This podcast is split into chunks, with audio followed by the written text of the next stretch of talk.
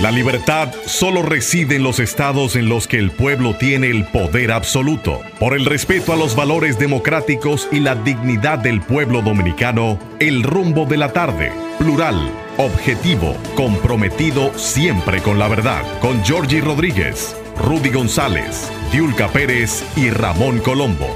Los poderosos ya están en el aire.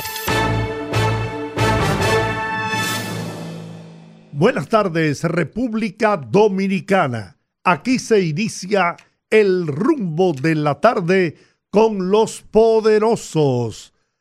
Olga Almanzar, Rudy González y Georgie Rodríguez. Estamos en Rumba 98.5 FM en la capital dominicana y Premium 101.1 FM en Santiago la ciudad corazón para toda la región del Cibao. En la parte técnica, Sandy y Papo y Juan Ramón, que hacen posible la calidad de esta transmisión. Buenas tardes amigos. Hoy, bueno, hoy hay que celebrar. Sí. ¿Qué celebramos? Estamos inaugurando una nueva cabina ah. aquí en ah. RCC Media. Ah para la estación Rumba 98.5 FM.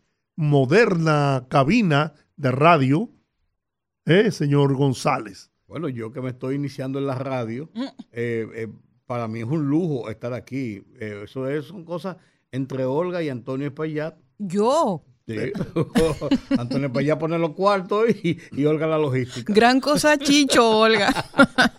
Bienvenidos a todas las personas que siempre siguen el rumbo de la tarde. Qué placer que ya nos reencontramos este lunes 17 de abril. Bienvenidos, como bien dice don Giorgi, estrenando nueva casita. Ojalá y que en las transmisiones puedan ver y nos den sus opiniones, nos digan qué les parecen las nuevas cabinas de rumbo de la tarde y compartirlas con ustedes. Bienvenidos amigos al rumbo de la tarde y bienvenido don Rudy González. Gracias de nuevo. Buenas tardes oficialmente, don Giorgi, Sandy, Juan Ramón, Olga. Amigos que están con nosotros cada tarde, de lunes a viernes, a partir de las 5 de la tarde hasta las 7 de la noche. A veces hay unos días que son largos y a veces hay unos días que son cortos. Y a veces hay unos días que quisiéramos que fuera todo el fin de semana, como los viernes, viernes de Bellonera.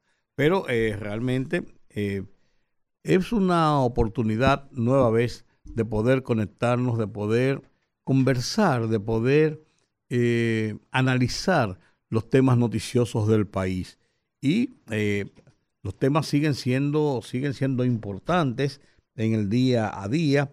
Creo que hay, hay dos temas que para mí tienen un significado en la discusión que se está realizando, que se está desplegando a lo largo de la parte noticiosa del día. Eh, y es, es Espérate, Olga, que yo soy, yo soy, acuérdate que yo, ponle tú la clave ahí, acuérdate que yo, clave nueva, eh, eso es Juan Ramón poniéndole clave nueva, internet de alta generación y la que sé yo qué, 300 por 5 sobre 50, dime tú. Yo soy un 20 por 20, si acaso, pues, ¿me entiendes? Eso es así, pero bueno. Un tema interesante es la discusión que, ha, que, que, que he visto en algunos en algunos eh, medios, incluso he visto de parte de algunas personas con algún sentido de sensatez que están criticando la medida del gobierno de la República Dominicana, del Estado Dominicano, y lo voy a enmarcar de esa forma, no de que fue una decisión ordenada por Luis Abinader, sino del Estado Dominicano, porque el derecho a soberanía a la política migratoria es del Estado dominicano, del gobierno de República Dominicana. De que se, haya, de que se hayan colocado impedimentos de entrada a República Dominicana de una serie de dirigentes, eh, de personas que están relacionados con política, que están relacionados con eh, posiciones de poder, que están eh, relacionados con temas empresariales, de origen haitiano, de nacionalidad haitiana, algunos de ellos incluso que no viven en Haití. Y el gobierno eh, impuso una serie de medidas, principalmente el impedimento de entrar a la República Dominicana. Entonces oía voces que decían hasta que eso violaba el derecho de esas personas. Porque usted no podía, usted podía, si llegaba aquí al país, decirle que no, que se devuelvan. Yo te voy a decir una cosa, yo, yo todos los días aprendo, aprendo más de esto, yo, yo no sé, yo no sé qué, qué, qué, qué, fue lo que yo estudié. Pero a mí me yo tengo la impresión de que el gobierno, el Estado dominicano, tiene el derecho legítimo de establecer quién entra y quién no entra a su territorio. Y tiene el derecho a establecerlo. Usted no puede entrar a mi territorio porque usted es una persona, una persona no grata. ¿Por qué razón? Porque yo entiendo que no sin tener siquiera que dar una explicación. Y se dan explicaciones por razones de que no son bienvenidos a República Dominicana porque actividades que realizan, que despliegan, son contrarias a los intereses de República Dominicana. Eso basta. Mira, es, esa simple indicación, eso basta. Ah, que fue una resolución que debió tomar migración después de haber hecho un expediente la que no, no, no, no, no, señores. Óigame, compadre, los Estados Unidos, que es la democracia que nosotros seguimos como, como ejemplo de democracia, los Estados Unidos establecen y te ponen una lista. Hay una lista por ahí que te, y lo publican. Fulano tal, usted no puede entrar. Es más, los, norteamericanos no pueden hacer negocio con esa gente porque tienen problemas. Usted no puede entrar a, a, Estados Unidos por esto, por esto. ¿Y cuál es el problema? Ese es el derecho soberano de cada uno. Y yo creo que la República Dominicana ha sido hasta tímido a lo largo del tiempo. Eh, quizás para no, para no crear ronchas, para no herir susceptibilidades, eh, que no, no, había tomado medidas drásticas de esa naturaleza. Y para evitar que nos sigan acusando, claro, de, lo en los escenarios internacionales. Claro. Pero yo creo, yo creo que la, la República Dominicana ha sido más que, pues yo no lo voy a decir respetuoso, sino yo le digo tímido a lo largo de muchos años. Esto no es un asunto de este gobierno, del gobierno anterior, ni del gobierno que viene, es un asunto de la soberanía de República Dominicana. Pero además es un derecho. Y del derecho migratorio del país. Entonces, pues yo creo que la medida está clara y bien tomada. Ah, cuando le pusieron impedimento de entrada a los 12 dirigentes de las bandas de los musulmanes, que se yo cuánto. Ah, nadie dijo nada, porque le tenía miedo a que, a que esos tigres estuvieran aquí adentro. Y ahora porque le ponen impedimento a una serie de políticos entre ellos dos ex ministros. Es, primer ministro. Primer ministro claro, claro, y un ex primer pues, eh, eh, eh, ministro de, ¿cómo se llama? Secretario de Estado, de, o sea, canciller. Entonces, bien, yo, yo te voy a decir una cosa, yo no cuestiono en ese sentido la decisión del Estado dominicano, del gobierno dominicano, de la autoridad dominicana. Si tomó la decisión, es el, el la responsabilidad que nosotros los ciudadanos le hemos entregado a la autoridad dominicana en los diferentes niveles para que cuide nuestra soberanía, eh, nuestra soberanía y nuestro derecho migratorio. Entonces yo creo que eso, yo, yo no hago coro con eso. Yo creo que, que, esa decisión del presidente puede obedecer a muchas cosas y aunque uno pueda simplemente analizar las motivaciones y en eso quizás caer un poco en, en un tema especulativo, yo pienso que el presidente Abinader quiere mantener el tema haitiano vigente. Creo que el, el hecho de que la subsecretaria Wendy Sherman. Estuviera aquí, las conversaciones con el gobierno de Canadá, el tema de eh, arremeter con la, la, política migratoria, recrudecerla, tener el tema pendiente, vigente, yo creo que es la estrategia del presidente Abinader por muchas razones. Pero además debemos recordar que si un presidente toma una decisión como esa, puntualizando por nombres, las personas a nivel específico que tienen prohibida, como bien establecen ustedes dos, que es un derecho que tiene cada país sobre su territorio y a quienes le pueden dar el beneficio de la entrada, yo creo que también tiene que ver con que probablemente el presidente tiene información que nosotros no manejamos. Y en ese sentido está más que obligado a tomar las decisiones eh, eh, indicadas para salvaguardar, eh, cualquier persona que esté vinculada con grupos que evidentemente tienen eh, acciones pues bastante cuestionables en Haití y que puedan tener su centro de operaciones o que vengan a, a, protegerse aquí.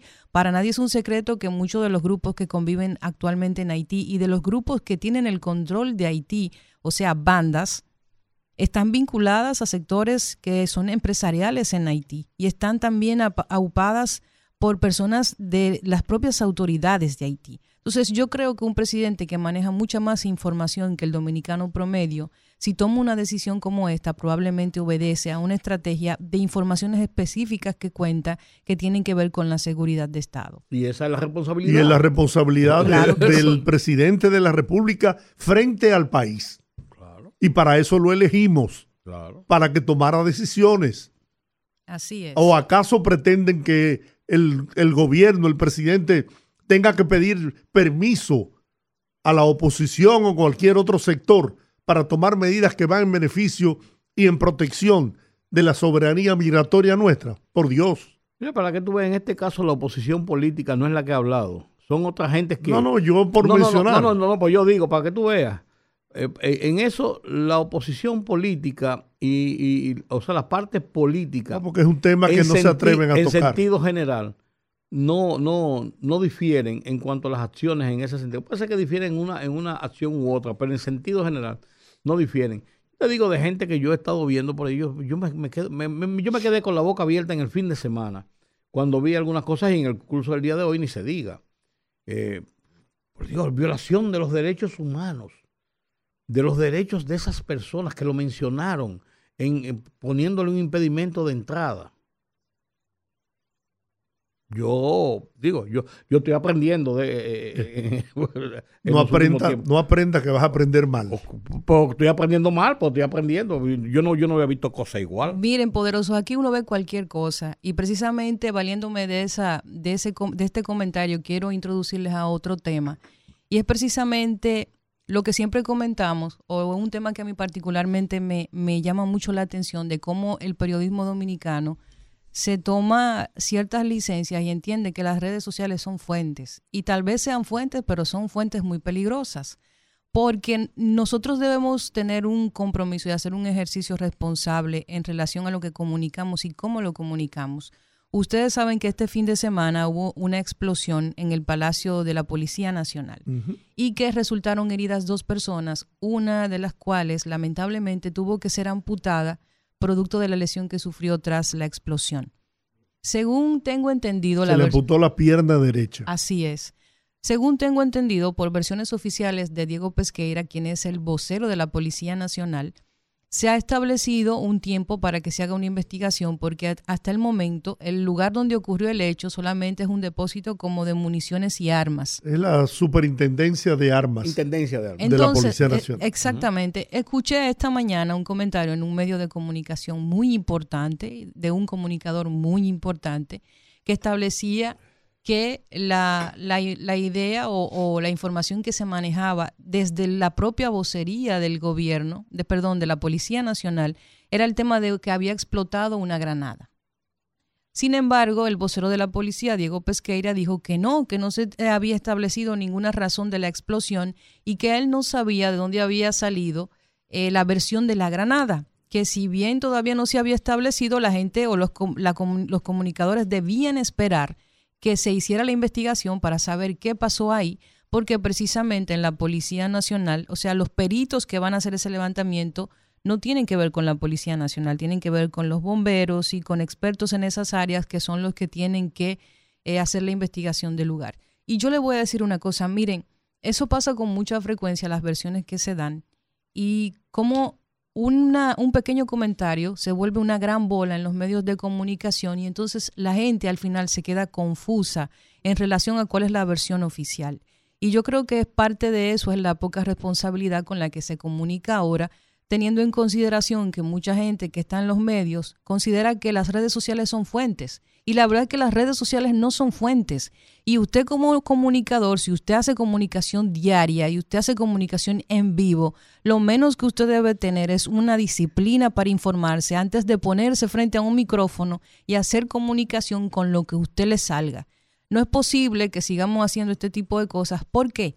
Porque lo digo por este caso, pero ya se está volviendo una costumbre que, se, que una versión de redes sociales es lo que se da como versión oficial, sin antes hacer constancia con los órganos oficiales que son los que tienen que dar esa información. además, además, agrégale a eso también el espíritu sensacionalista de muchos medios, de por querer dar un palo periodístico, le agregan cosas a los hechos. Esta persona estaba vinculado, estaba vinculando este hecho incluso a un tema político, de que todos los incendios y el tema de cosas que han sucedido como otros incendios que no han sido en bosques, sino que han sido en eh, incendios en, en, lugares específicos, que todo esto era como una artimaña de algún, de algún grupo opositor para, o sea, de verdad que a mí me sorprende y lo peor de todo eso es que hay mucha gente que lo escucha y lo cree. Pero también y, eso, tú tienes toda la razón. Yo soy, yo soy un crítico de las redes sociales que actúa en ese, en ese sentido. Eh, pero también, pero también. Y además ganando la experiencia, pero también es el deber de una institución como la policía. Ocurrió eso, emitir un comunicado, da una, da una declaración directa. Eh, pasó el tiempo, pasó el tiempo, pasó el tiempo, nadie sabía lo que estaba pasando. Cada gente que salía, porque yo vi pero la, explosión fue el sábado. Sí, y cada gente que salía de ahí decía, sí, ahí explotó tal cosa. Policías mismos que estaban ahí daban una versión porque la, institución nunca dio una versión. Pasó el sábado, eso fue el sábado de la mañana, pasó el domingo, y entonces el lunes hacen una declaración reaccionando a, ah, estamos investigando. Debió haber un comunicado inmediatamente de la policía. También pasa, ese es uno de los problemas de que adolece nuestra administración pública tradicionalmente. Y es el hecho de que los voceros oficiales o los jefes de comunicación o relacionadores públicos, como usted quiera, o los periodistas que trabajan amigos de un funcionario, tratan de proteger, creen que están protegiendo y tratan de proteger la imagen del titular y la cosa. Y tienen que ver cómo acomodan cualquier cosa y en eso se pasan los tiempos y vienen. Entonces vienen, ahí viene la cadena de especulaciones. Y con las redes sociales esa cadena de especulaciones es muy rápida. Entonces, con más razón para evitar situaciones de esa naturaleza, un comunicado, mira, hubo una explosión, estamos investigando, pasó esto, hay una persona herida. La gente se dio cuenta, las personas heridas y todo, porque la gente lo decía. Y porque apareció un video de una gente tirado debajo de una camilla, que también fue penoso. La forma como sacaron a la gente de ahí herida fue una cosa penosa. Ahí no hubo un protocolo realmente de emergencia como sacaron a la gente, la agarraban por una cosa, la tiraban una cosa para arriba y dale para allá. ¿Qué es esto? ¿Qué es esto? O sea, también, también eh, eh, usted tiene que evitar esas especulaciones. Yo estoy de acuerdo con usted en eso, don Rudy, pero por ejemplo, nosotros los periodistas o comunicadores, lo mínimo, lo mínimo que podemos hacer, no tenemos una versión oficial llame a la Policía Nacional, llame a Diego Pesque, porque es que eh, lo que dijo ese comunicador a mí me sorprendió. Eso, eso es parte de la política que nosotros, por lo menos nosotros ponemos en práctica. Ah, Nos llegan cuántas informaciones ah, que podríamos convertir. que estamos aquí sentados. a veces ni la decimos por si acaso. Hasta tanto eh, no confirmamos, no, no somos capaces. Tenemos la responsabilidad. Preferimos no perdernos el palo noticioso hace rato a venir a cometer un error. Pero yo creo que es eso, yo creo que la gente debe comenzar a entender, incluso la ciudadanía, no solo los comunicadores y los periodistas, la gente debe entender que las redes sociales no son fuentes. Usted puede quizás informarse por ahí, pero no es una versión oficial. Y efectivamente, como dice don Rudy, los organismos oficiales deben aprender a reaccionar ante una crisis y saber cómo contener ese tipo de prácticas. Y yo creo que la mejor forma es precisamente dando una versión oficial. Pero nosotros también como periodistas y comunicadores ser un poquito más responsables a la hora de emitir comentarios, porque señores, aquí en este país tiene, hay una peculiaridad que aquí cualquiera tiene acceso a un medio de comunicación y cualquiera tiene acceso a un medio y a un micrófono, aunque lo que tenga en la cabeza sea dos mimes jugando dominó. La gente ah, tiene ah, acceso a eso. yo no, había oído eso. Así, no, de verdad. Dos mimes jugando dominó. pero yo, yo oí uno que mínimo eran unos talibanes que habían eh, metido una bomba en la policía y que eso estaba eh, eh, realizado por un grupo político. O sea. Bueno, yo te voy a, te voy a decir algo. No, pues yo le había oído ahorita son dos moscas jugando ajedrez. Pero yo sí te voy a decir algo. A mí me creó legítima o me ha creado legítima sospecha la cantidad de incendios que se produjeron en días pasados. Eso y luego se confirmó. Y luego se confirmó. Sí. Y yo lo que, a lo que me referí fue a que los organismos de seguridad y de inteligencia del Estado debían investigar, investigar con profundidad, porque realmente creaba sospecha. Sí, sin duda. Y al final, pues mira, resultó que sí, que había manos criminales detrás de esos incendios, no de todos, pero de algunos. Entonces, hasta ahí tú puedes llegar, reclamar a los organismos de inteligencia de investigación del Estado que investiguen las cosas. Que es su responsabilidad. Que es su responsabilidad. Claro. Pero miren, yo quiero cambiar el tema. Ajá. Ahora, ahora que estoy cogiendo esta, gusto con esta mañana, esta mañana, la defensa de Jean Alain Rodríguez, ex procurador general de la República, eh, sometió ante el tercer juzgado de la instrucción del Distrito Nacional la solicitud de cambio de medida de coerción para su defendido, Jean Alain Rodríguez. El juez Amaury Martínez de ese tribunal pospuso el conocimiento de la misma para el próximo miércoles a solicitud del Ministerio Público, porque eh, pidió tener más tiempo para poder analizar y estudiar las razones que esgrime la defensa que la encabeza Carlos Balcácer de Jean Alain Rodríguez. El planteamiento es que el grillete le está afectando eh, su salud, le crea irritación y una especie de alergia en su cuerpo. Y también piden la eliminación de la prisión domiciliaria. O sea, que Jean Alain pueda quedar libre, eh, simple y llanamente, eh, para que haga presentaciones periódicas ante el Ministerio Público. Yo no sé Honestamente yo no sé. Habría que esperar el resultado de la investigación que haga el Ministerio Público para ver si la causa que esgrime la defensa de Jean Alain Rodríguez está sustentada en hechos probables, ¿no? Si les digo algo, eliminar, si el grillete le está haciendo, le está afectando a su salud, bueno, pues que le quiten el grillete. Pero de ahí a que también sea eliminada la prisión domiciliaria, no sé. No sé porque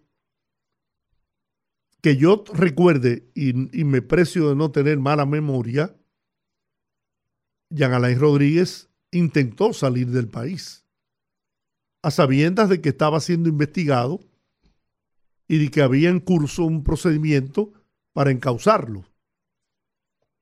Tuvo la mala suerte de que el avión, no sé qué le pasó, eh, después que había despegado, regresó y quedó atrapado aquí.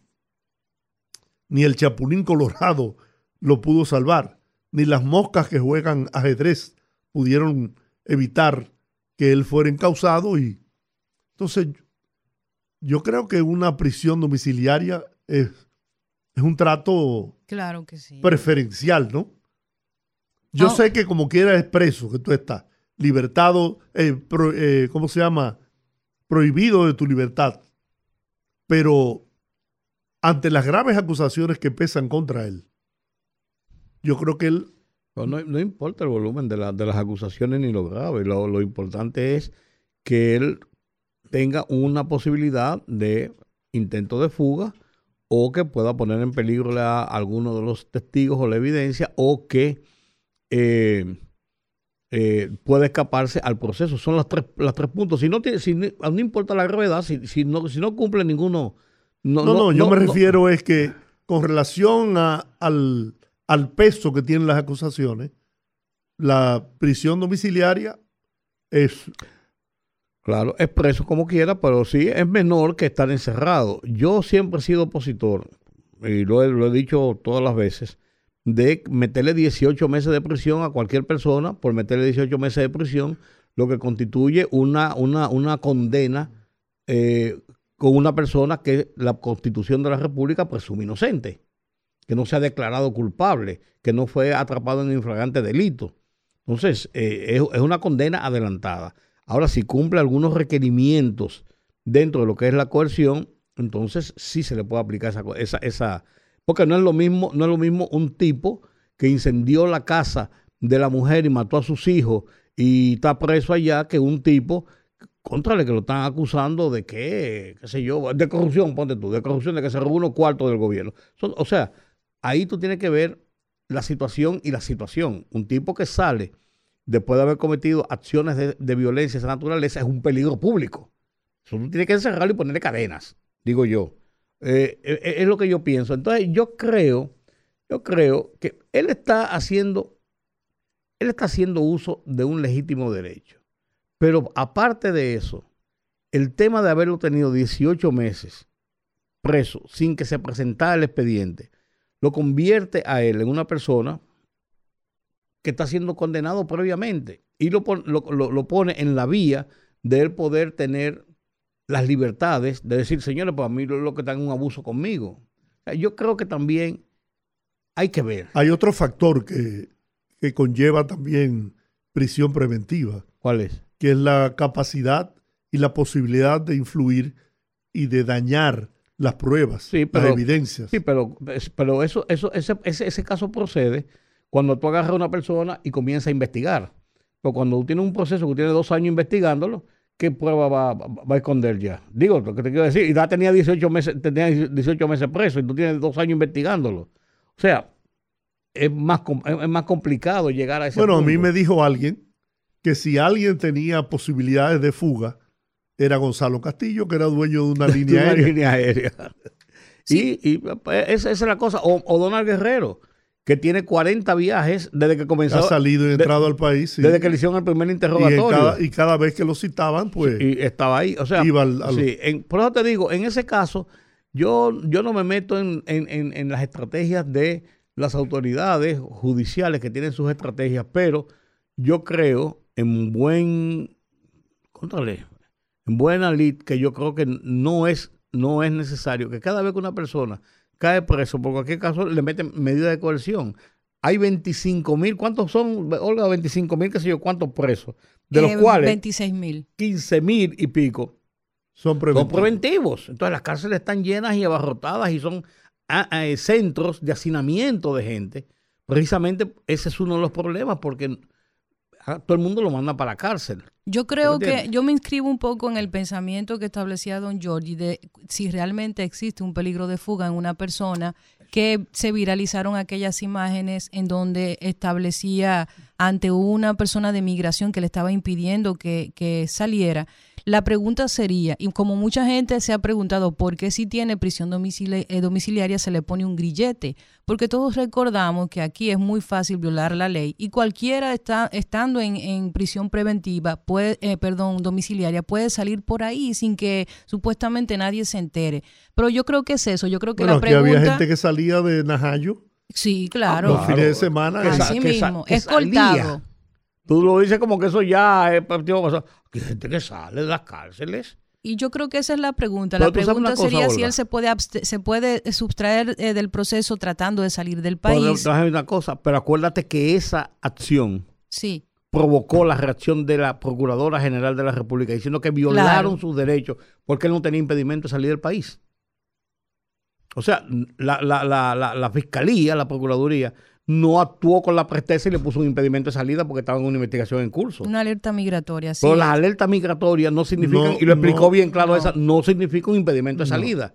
Entonces, es lo que te digo, o sea, los procedimientos son procedimientos y procedimientos. Eso es, eso, eso es delicado. Uno dice esto y cualquiera que te oye dice, ah, no, porque a lo mejor tú lo que quieres es que liberen allá en aire. O sea, no, yo estoy hablando yo estoy hablando en otro sentido, en lo, que yo, en lo que yo entiendo que debe ser un proceso para que además sean procesos creíbles, para que sean procesos que la gente entienda y diga, se actuó como debía actuarse. Si aquellos actuaron mal, ahora se actuó bien para corregir lo que, lo que hicieron mal. O sea, yo creo que así que debe proceder la justicia.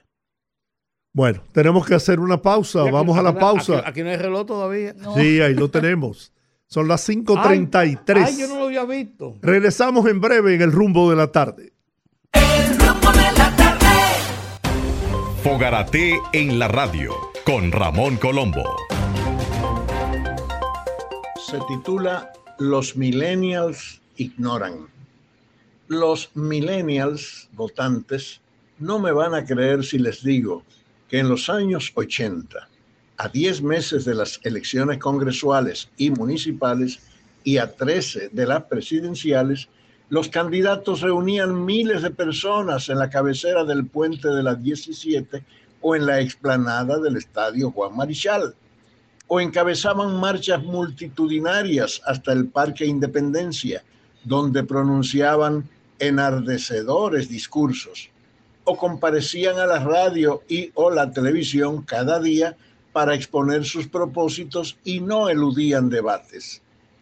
Los millennials lamentablemente no me van a creer que los líderes y candidatos exponían ideas y no se dedicaban a la simple chismografía. Fogarate en la radio con Ramón Colombo. El rumbo de la tarde, el rumbo de la tarde, el rumbo de la tarde.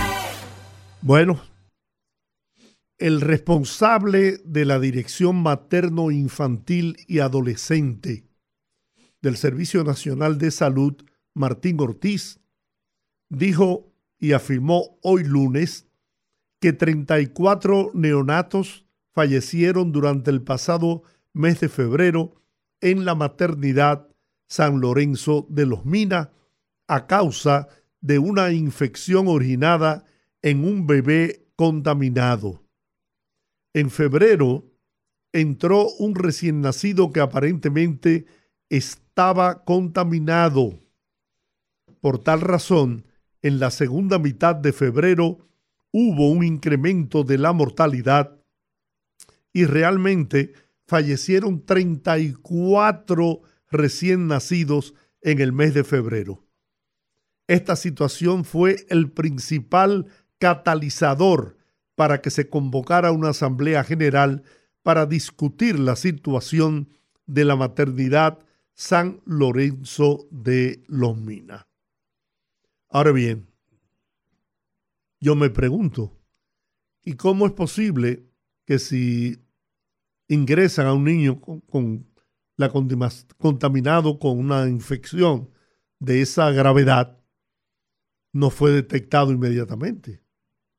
Claro. ¿O acaso no se le hicieron pruebas a ese niño para saber la causa de su enfermedad? No sé, a mí me luce que ahí, eh, sin ánimo de, de, crear problemas ni de, de, de, echarle leña al fuego, ahí hubo negligencia, negligencia claro. de parte del centro médico. Claro, además de eso, Giorgi, recordemos que hace, hace 6, 7, 8, 10 años, porque murieron cinco niños un fin de semana, niños internos en el hospital Robert Rick Cabral, hubo una crisis en ese hospital que sacudió incluso el, sistema médico, le costó, le costó el cargo desde el director del hospital, que se reveló y después lo repusieron uno y quitaron otro, hasta el ministro de salud. Cinco niños. Yo lo que me pregunto, el mes de febrero entero y porque hay un escándalo sobre eso, se viene a saber ahora en el mes de abril. No, no, yo creo que, yo creo, volvemos a lo mismo que estábamos hablando ahorita del tema de la policía. Señores, hay que informar a la sociedad de las cosas que pasan. O esperaban que eso pasara por debajo de la puerta. O que eso no se iba a saber y nadie iba a decir nada. Entonces, eh, yo creo que las cosas no son así. Las cosas no son así. En un centro hospitalario como el, materno infantil de San Lorenzo de los Minas, que es el segundo, y uno dice segundo por, porque el más viejo es Nuestra Señora de la Alta Gracia, es el principal centro materno infantil que hay en el país, Nuestra Señora de la Alta Gracia, y en San Lorenzo de los Minas debe ser el segundo, el que más recibe de una, de una población incluso innumerablemente alta. Entonces, una situación de esa naturaleza no debió pasar después del primer caso y no llegarse a 34, señores, son muchos niños. Son muchos niños. Miren, poderosa, aquí todo el No mundo... me gu- no, no, no, no, no, no, me- no me- a mí no me cuadra. Aquí todo el mundo sabe cómo son las maternidades. Miren, lo primero es que las maternidades Es que yo no dominicanas, sé, yo nunca estaba interno en una maternidad. yo he tenido familias Oh, que han no. tenido la, la penosa decisión de tener que ir a una maternidad. Ah, bueno. Y la verdad es que, primero, eh, un gran porcentaje de niños que nacen en estas maternidades son de parturientas haitianas. La primera parte. Por lo general, muchas de ellas no le dan seguimiento a sus embarazos hasta el momento que se ven en la necesidad de dar a luz. Muchas de ellas también se complican y como todos sabemos, si la madre se complica durante el parto con mucha frecuencia, el bebé también viene con complicaciones. Entonces, hay una serie de, de- situaciones que se dan en estos centros de salud que no son para nada un secreto. Y la verdad que también tiene que ver con la forma en que operan, con muchas deficiencias. En aquella ocasión que establecía Don Rudy fue porque no había espacio para todos los, los, eh, los bebés, para tenerlos En incubadoras. incubadoras eh, independientes y había que poner hasta dos bebés en una incubadora. Entonces yo creo que se trata, al final se trata de eso. Pero mira, Olga, ahí mismo, nada más un dato. En el fin de semana yo vi al doctor, ¿cómo se llama el, de- el del CNS? Mario Lama. Mario A Lama. Mario Lama, entrevistado por Julio Jacín. Y él decía, una de las cosas que estaban averiguando era, que estaban preguntando, era la cantidad, me parece que fue en el programa de Julio Jacín, o, en el- o no me acuerdo si fue en el, en el, en el programa de, de, con esta muchacha, con Edith Febles.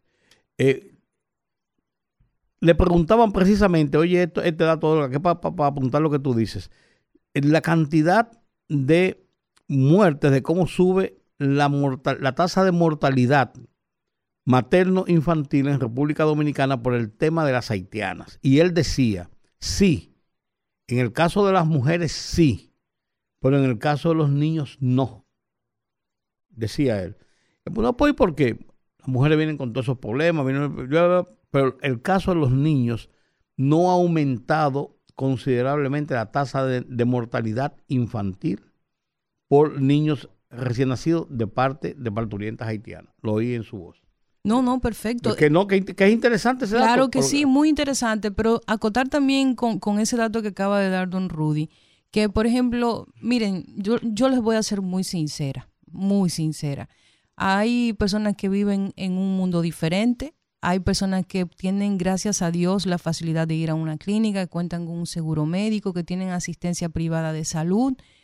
No digo que sean todos los casos, yo conozco muy buenos hospitales públicos como es el caso del INCAR y otros tantos que hay por ahí que sí funcionan, pero esos son casos muy particulares. La norma es, y no es algo que es de ahora, porque tampoco quiero pintarlo de ningún color, yo creo que ha sido una tendencia en sentido de que nuestro sistema de salud no, no es un sistema de salud que se pueda poner como ejemplo de nada.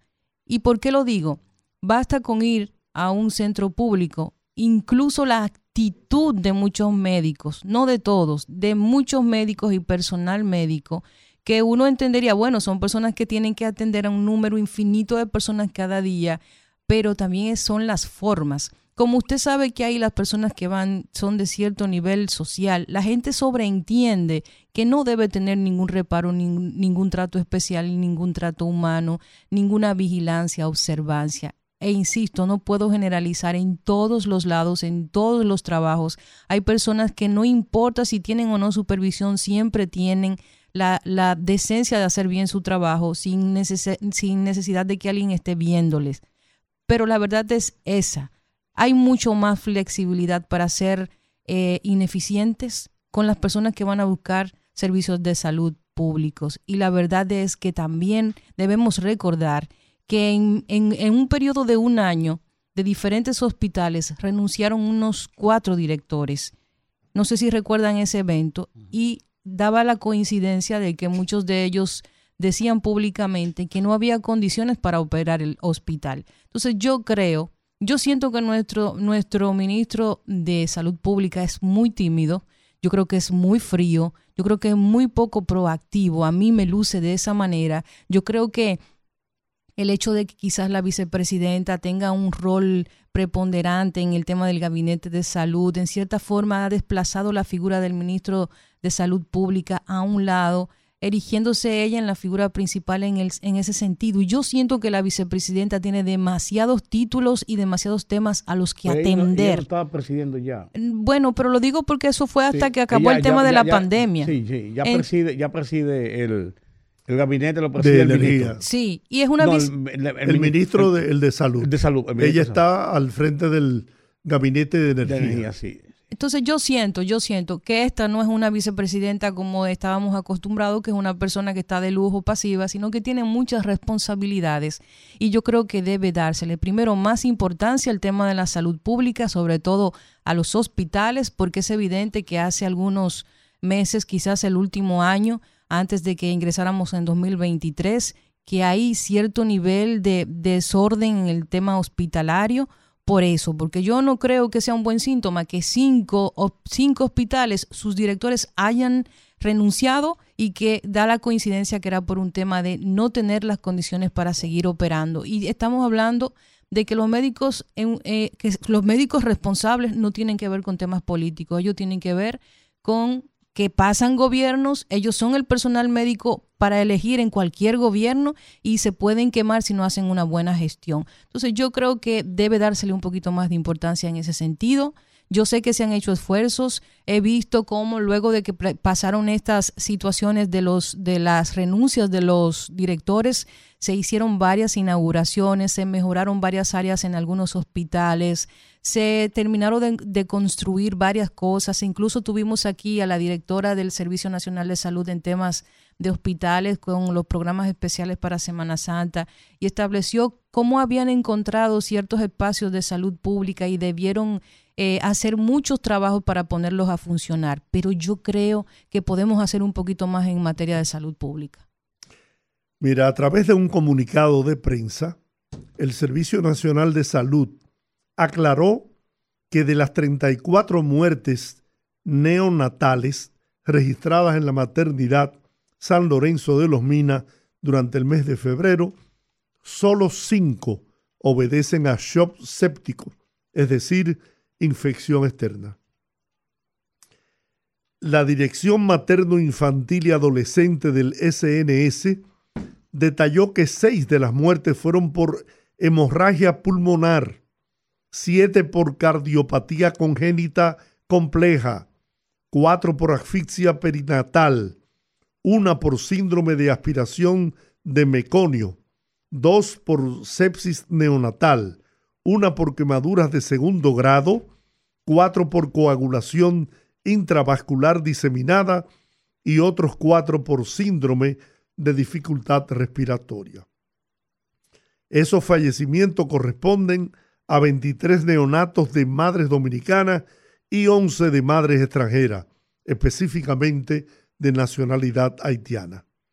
La Dirección Materno-Infantil y Neonatal afirmó que los fallecimientos de neonatos por shock séptico ocurrieron luego de que un bebé externo fue ingresado con la infección y afectó en la segunda semana del mes de febrero a otros cinco recién nacidos y a partir de ahí se tomaron las medidas para evitar que se siguiera propagando. Lo importante es que esa nota debió decir, Georgie, ese comunicado, en un párrafo, las muertes regularmente en un mes en ese centro materno son de 40, de 20, de 16, para tú puedes establecer Ellos, qué ellos señalan más adelante, ¿Qué significa? Eh, eh, 34 muertos. según el informe, se producían 33 de cada mil muertes, de cada mil nacimientos, y eso se ha reducido eh, a 25 niños muertos de cada mil. Sí, lo que hay que establecer en, en qué periodo. En qué- si es un mes.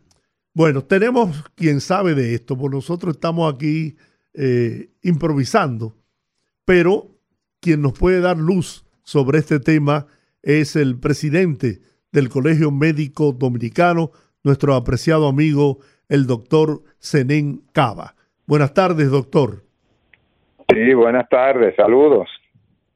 Gracias por aceptar nuestra llamada eh, queremos que nos dé luz, nos arroje luz a nosotros y a la audiencia nuestra sobre el caso del Hospital Materno Infantil San Lorenzo de los Minas. Sí. Eh, nada, antes de agradecerle, ¿no? La gentileza y el honor de permitirme, don Giorgi, Sí, comunicarme con toda esa vasta red de oyentes de su programa. Efectivamente, desde hace unas, unas semanas al colegio médico vienen llegando informaciones. Ya en la otra semana fue eh, se recibió una carta de manera formal sobre una serie de situaciones que se venían presentando en el hospital, sobre todo en el departamento de perinatología. Esas situaciones comenzaron a agudizarse a raíz de la, de la pensión de la antigua incumbente que era la doctora Nara de Olio. Cuando se pone la nueva incumbente, eh, se comienzan a suscitar una serie de situaciones eh, en esa área que anteriormente había permitido al hospital ganar dos reconocimientos por organismos internacionales sobre el manejo de los niños, del ¿Qué- manejo que se le daba a la niña, sobre todo los neonatos. ¿Qué tipo de situaciones, doctor, específicamente? mortalidad materna. Mortalidad materna. Eh, se dice que de manera compulsiva las autoridades de la institución están obligando, se dice porque eso se está por comprobar, obligan o obligaban a los residentes que son médicos en formación a variar la fecha o la edad gestacional de los productos eh, cuando eh, por algunas circunstancias morían. ¿Qué no, nos explicamos? Una de las eh, de las eh, fortalezas que puede exhibir cualquier institución es este, el hecho de tener baja mortalidad materna infantil. Obviamente, en el afán de querer cumplir con esos datos, se establece de que muchos niños no tenían la edad que tenían precisamente cuando fallecieron y lo que es peor, se argumenta, se argumentaba de que muchos de ellos eh, no necesariamente tenían esas posibilidades de sobrevivir. Eh, lo que se dice es que sí la tenían y que el poco Mm. cuidado, sobre todo con eh, la septicemia, con evitar la presencia de bacterias o microorganismos en el área, no se fue lo suficientemente diligente para evitarlo. Entonces, solamente en el mes de febrero murieron 34 niños. Nosotros recordamos hace mucho tiempo en el Robert Free Cabral por la muerte de 11 niños. El director en aquel momento fue cancelado. Eh, hizo facto. Inclusive más tarde hasta el ministro de Salud Pública fue removido de su cargo. Que en aquel tiempo no teníamos el Servicio Nacional de Salud. Claro. Esa situación eh, eclosionó y fue conocida el sábado en un programa muy visto, un programa nocturno de una periodista muy conocida. No, puede decirlo, doctor, sin ningún problema. No, no, pero por ética no, este, ese programa, esa situación se dio a conocer, se hicieron las denuncias y hoy el colegio médico decidió apersonarse. Cuando llegamos fuimos víctimas de una situación bastante irritante, muy enojosa, que creemos no fue una situación fortuita. ¿Qué pasó? Un señor que se identificó como seguridad nos exigió a nosotros eh, la muestra del carnet de identificación. Yo andaba con una bata que decía doctor Cava, presidente del colegio médico. así mismo decía, con el logo del colegio médico y me acompañaban cuatro o cinco personas más. O sea, cosa que nunca me había dicho nadie. En ningún, yo he caminado las 32 provincias del país y nunca en un hospital se me había solicitado un carnet para entrar. Primero, una bata. No cualquiera se pone una bata, pero segundo, la edad de uno. Yo soy una persona que voy para 65 años. Que se podía pensar, eso no fue fortuito, eso no fue casual. Eh, los residentes los, y los médicos de base, que son los jefes de ellos, los profesores, los coordinadores, los médicos de base, salieron a acompañarnos. Y después que se ahí abajo se armó la situación que se produjo, ahí sí comenzaron a que, que vayamos adentro. Cuando llegamos al salón, un calor insoportable, infernal. Nos luce, y eso lo denunciamos, que deliberadamente se dejaron los aires apagados, como una manera de boicotear el encuentro. ¿Y quién lo, reci- quién recibió, doctor? Durante toda la reunión que duró casi tres horas, los aires estuvieron apagados, apagados, con un calor infernal, infernal. Bueno, yo me deshidraté, a mí la frecuencia cardíaca que suelo, suelo- la suelo tener baja en 52, yo soy vagotónico, como se llama la gente de frecuencia baja, se me subió a 110, estando allí, por, la, por el nivel de deshidratación. Yo me yo apuré como dos botellitas de agua. ¿Y con quién fue la reunión? Bueno, la reunión discurrió en medio de un debate entre las dos partes. La parte oficial negando la mortalidad, negando las negligencias, y la otra parte de los médicos del departamento, muchos médicos del departamento diciendo que sí la hubo y que la mortalidad era mucho mayor, el doble de lo que se dice, casi el doble, 72, 74. Así las cosas, a la larga, la asamblea decidió eh, abrumadoramente, cientos y pico de personas que estaban allí, exceptuando nada más a cuatro personas que dijeron que estaban en contra, de que se formara una comisión colegiada. Colegiada quiere decir integrada por el propio hospital, por el departamento, eh, por el Servicio Nacional de Salud y el Colegio Médico. Esa comisión iba a valorar la situación real que se presentó. Desde ahí nosotros se trasladaron, yo no pude porque tenía cerca de veinte y pico de pacientes esperándome en la mañana eh, en la institución donde yo laboro y se ha llegado al acuerdo de que el departamento de ética del Palacio, encabezado por Milagro Ortiz Bosch, va a valorar si esas estadísticas han sido falseadas o no. Mientras tanto, nosotros eh, insistimos en que la nueva incumbente, la nueva gerencia, no puede ser ninguna de las dos partes, los protagonistas de las dos partes involucradas. Tiene que ser una persona con, la sufici- con el suficiente nivel de, de ecuanimidad, con todas las habilidades mm, de concertación posible, con la inteligencia emocional posible, con el conocimiento técnico suficiente, que tenga el carisma y que las habilidades resolutivas las deje para después cuando no se puede nada, porque ¿qué se evidenció? Sin mentirle, en ese hospital existe toda una dinámica eh, represiva, de eso no nos quedó la menor duda. No nos queda la de querer ocultar las cosas, de querer presionar para, eh, óigame, el Hospital San Lorenzo de los Minas ha sido un paradigma eh, del gremialismo y ahí todo el mundo estaba callado, con miedo. Y eso no es posible. Lo que, porque que a la larga las cosas salen. Usted no la, podrá tapar hoy y mañana. Fíjense los papeles del Pentágono, como están. Es del Pentágono. Óigame, todo se sabe.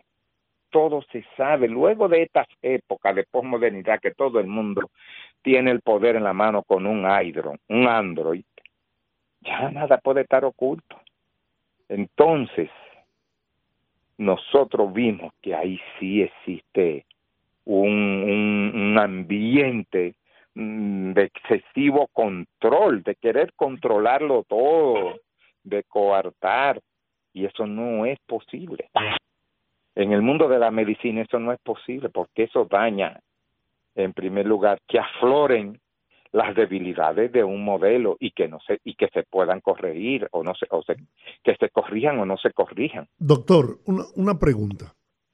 Esos médicos que dirigen el materno infantil de los Minas no son miembros del Colegio Médico Dominicano Lo son, claro que lo son. y no pueden Para estar sujetos a una este investigación por parte del colegio. Nosotros estamos en la comisión que se que va a investigar. Nosotros demandamos ser incluidos. Y tenemos una comisión con epidemiólogos, con perinatólogos. Nos acompañó el doctor Andrés Manzueta, quien preside la Sociedad Dominicana de Neonatología. Estuvo ahí. Y nosotros demandamos estar presente en esa comisión, porque hay una gran cantidad de médicos que responsablemente denunciaron el hecho y si dejamos eso en manos de las autoridades, valga decir, también del gobierno, del oficialismo, del Servicio Nacional de Salud, pueden quedar tapadas muchas cosas y situaciones que pueden corregirse aprovechando lo ocurrido, quedar así y seguirse perpetuando en el tiempo. Bueno. ¿Y puede ser incluso pasible de sanción por el colegio? Si Oh, se, pero si se- claro que sí, si se- nosotros tenemos un tribunal de ética y calificación y un tribunal disciplinario. que funciona. Funciona, funciona. Cuando la situación involucra vidas humanas, tiene que funcionar. Tiene Ok. que funcionar porque entonces yo me convierto en cómplice de lo mal hecho. Claro. Doctor, ¿hay familiares involucrados en este caso? ¿Hay eh, familiares de, de niños que hayan estado dentro de esas estadísticas que vayan a hacer algún tipo de denuncia o de sometimiento? No, hasta el momento no ha llegado esa situación.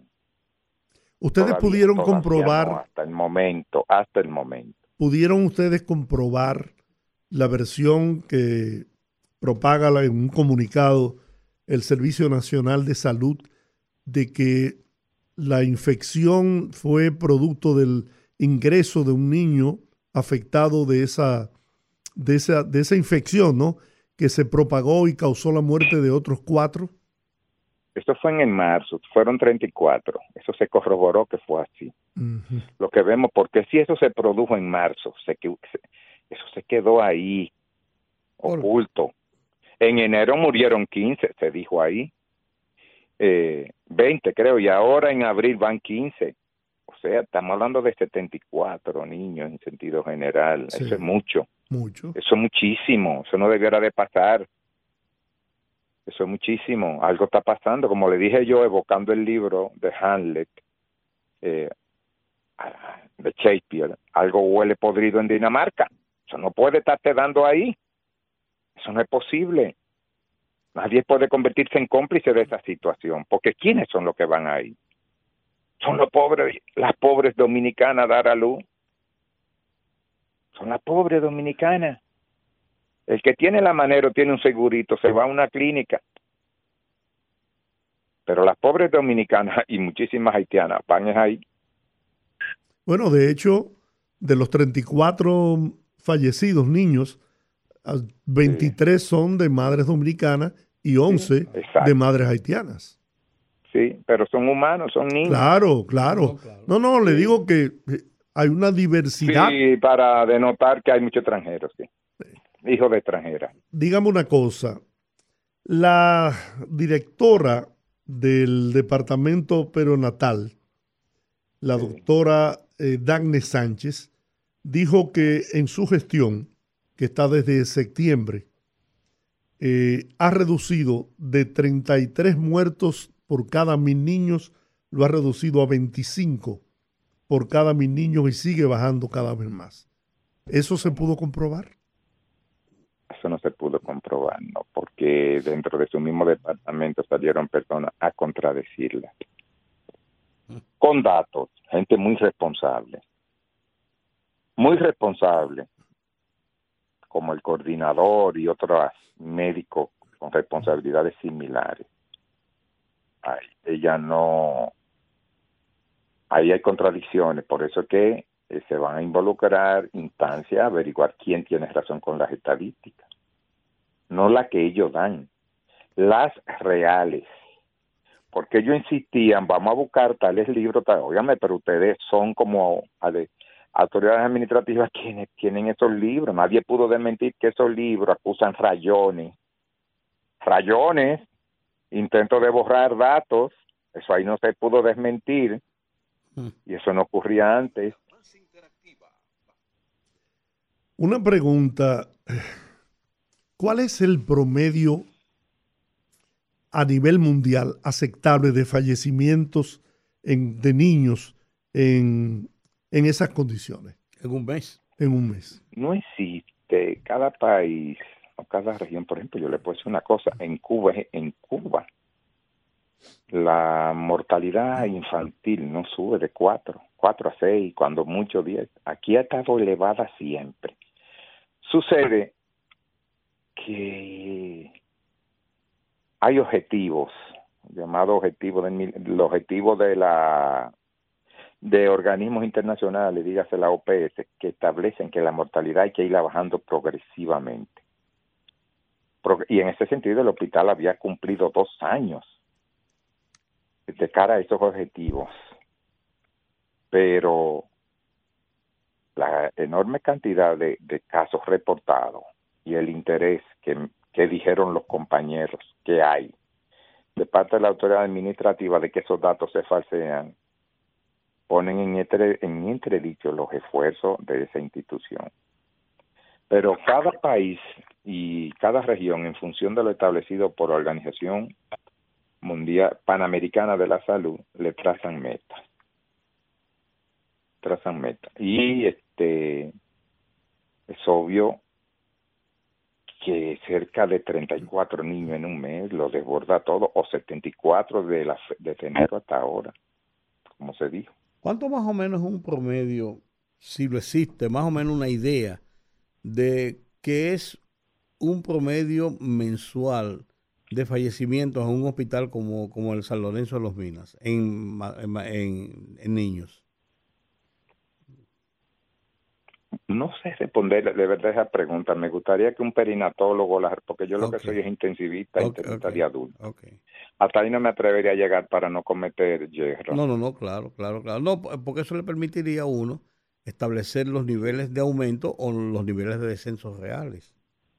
Le prometo sería que en una interesante, Mañana hay una rueda de prensa. Mañana yo le tengo ese dato, Ah, aunque se lo mande por WhatsApp. Per- Muy bien. Perfecto, se lo agradecemos, porque eso permitiría establecer un- Sí. un- un- una comparación. Doctor, muy agradecido como siempre ustedes, de su receptividad para con nosotros. Gracias. Gracias. Un gran abrazo. Hola. Bueno, vamos a la pausa. Era el doctor Zenén Cava, presidente del Colegio Médico Dominicano, a propósito de la situación planteada en el Hospital Materno Infantil San Lorenzo de los Minas. El rumbo de la tarde, el rumbo de la tarde, el rumbo de la tarde, el rumbo de la tarde. Bueno, de regreso al rumbo de la tarde, señor Rudy González. Hay operativos eh, en busca de delincuentes, hay un grupo de eh, una mafia múltiple que se ha holandesa, ¿no? En Euro- Hola- de los. Países Bajos, sí, que se ha radicado en esta zona de, del mundo y que estaban siendo perseguidos por la Interpol, además de por la policía especializada contra la mafia, narcotráfico y sicariato en los Países Bajos y fueron detenidas tres personas. Este, este, este procedimiento viene desde hace un par de días, se había rumorado, se había versionado, ya se dio una información de los tres arrestados principales.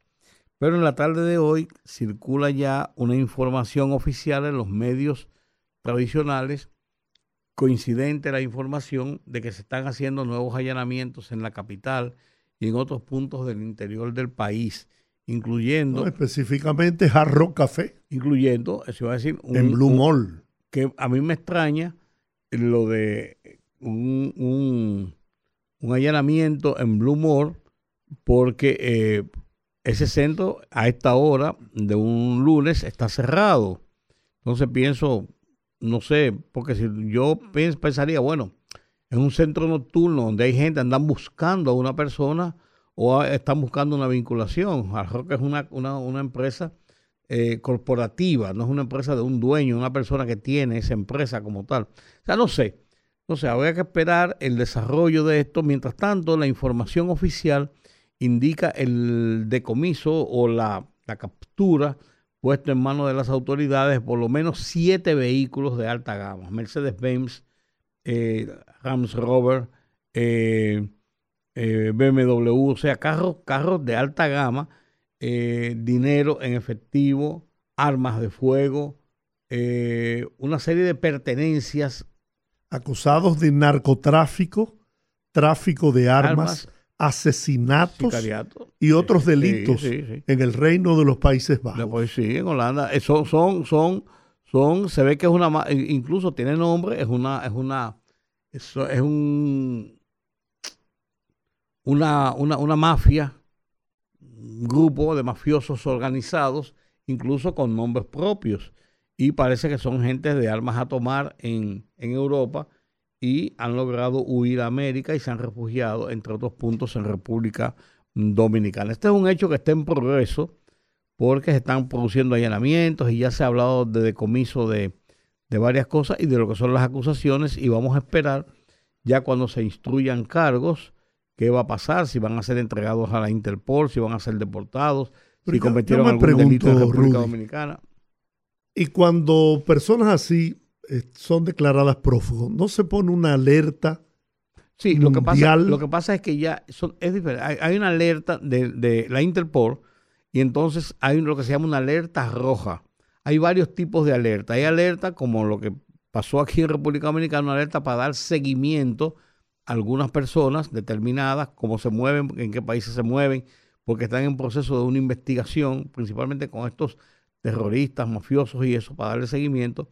Ya cuando hay una alerta roja, lo tienen ya ubicado, cercado, para todo lo que sea, y después viene entonces el pedido oficial de arresto y de extradición al país que lo pide.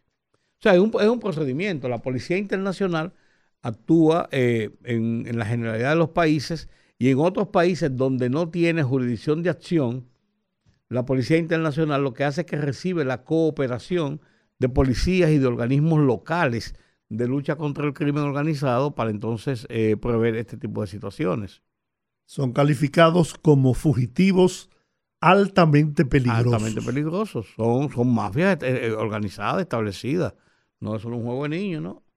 Entre las evidencias ocupadas, como tú señalas, hay siete vehículos de lujo. De lujo. Alta una gama. Jeepeta Audi, Audi Q8, una Audi Q7, una Lincoln Aviator, dos Jeepetas Mercedes-Benz, una Jeepeta Lexus y otra Jeepeta Range Rover. Sí. Y una cantidad de relojes, prendas, obras de arte, inmuebles.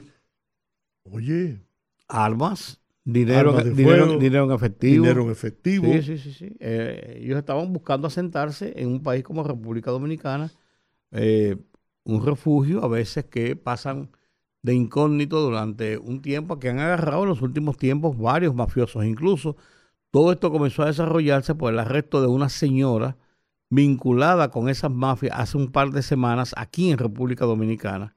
Fue detectada y fue eh, arrestada y fue puesta en, en manos de jurisdicción de la Interpol y de ahí siguió, parece que todo el, el proceso de vinculaciones y, y de investigación y ahora le han dado este golpe a estos, a estos otros. Y mayormente esa gente ingresa de manera ilegal y clandestina al país. A veces vienen con documentos falsos porque lo andan buscando. eso es un ingreso Sí, lo que ilegal. te quiero decir, pero entran por vías legales, vienen como turistas, vienen como y lo que hace es que usan documentos, documentos falsos re- re- generalmente porque aquí eh, eh, la entrada a República Dominicana de forma ilegal, ilegal, eh, eh, tú tienes razón, es ilegal como quiera, pero Por ejemplo, cuando hay países con múltiples fronteras, por ejemplo en Europa, que tú te pasas de un país a otro y tú, no- tú puedes haber cometido esos delitos en los Países Bajos y te vas y te refugias en Italia y tú has pasado 10 17 países hasta llegar allá y estás en un país diferente. Aquí en República Dominicana es muy difícil solamente por tierra, por Haití, porque entrar clandestinamente por de otras vías, otras personas, es muy difícil, salvo que vengan con documentación alterada, documentación falsa y vengan como turistas, pura y simplemente. Sí, pero la frontera es un, Ah, no, no, no. un no. espacio idóneo. Claro, claro, claro, pues, eh, pues es más complicado. Pues es más complicado. Y llegar a Haití me imagino que no debe Ah, no, ser. eso, eso no es mucho problema. No. Eso no es mucho problema. Mira, hubo un temblor de tierra Sí, ahí, fuerte. ahí- ahí te Ah, iba bueno. a mencionar eso. Dale. 4.8 sacudió la República Dominicana a las 12.54 ¿O minutos el tiempo? de la tarde. Dice que el temblor duró entre 3 y 4 minutos.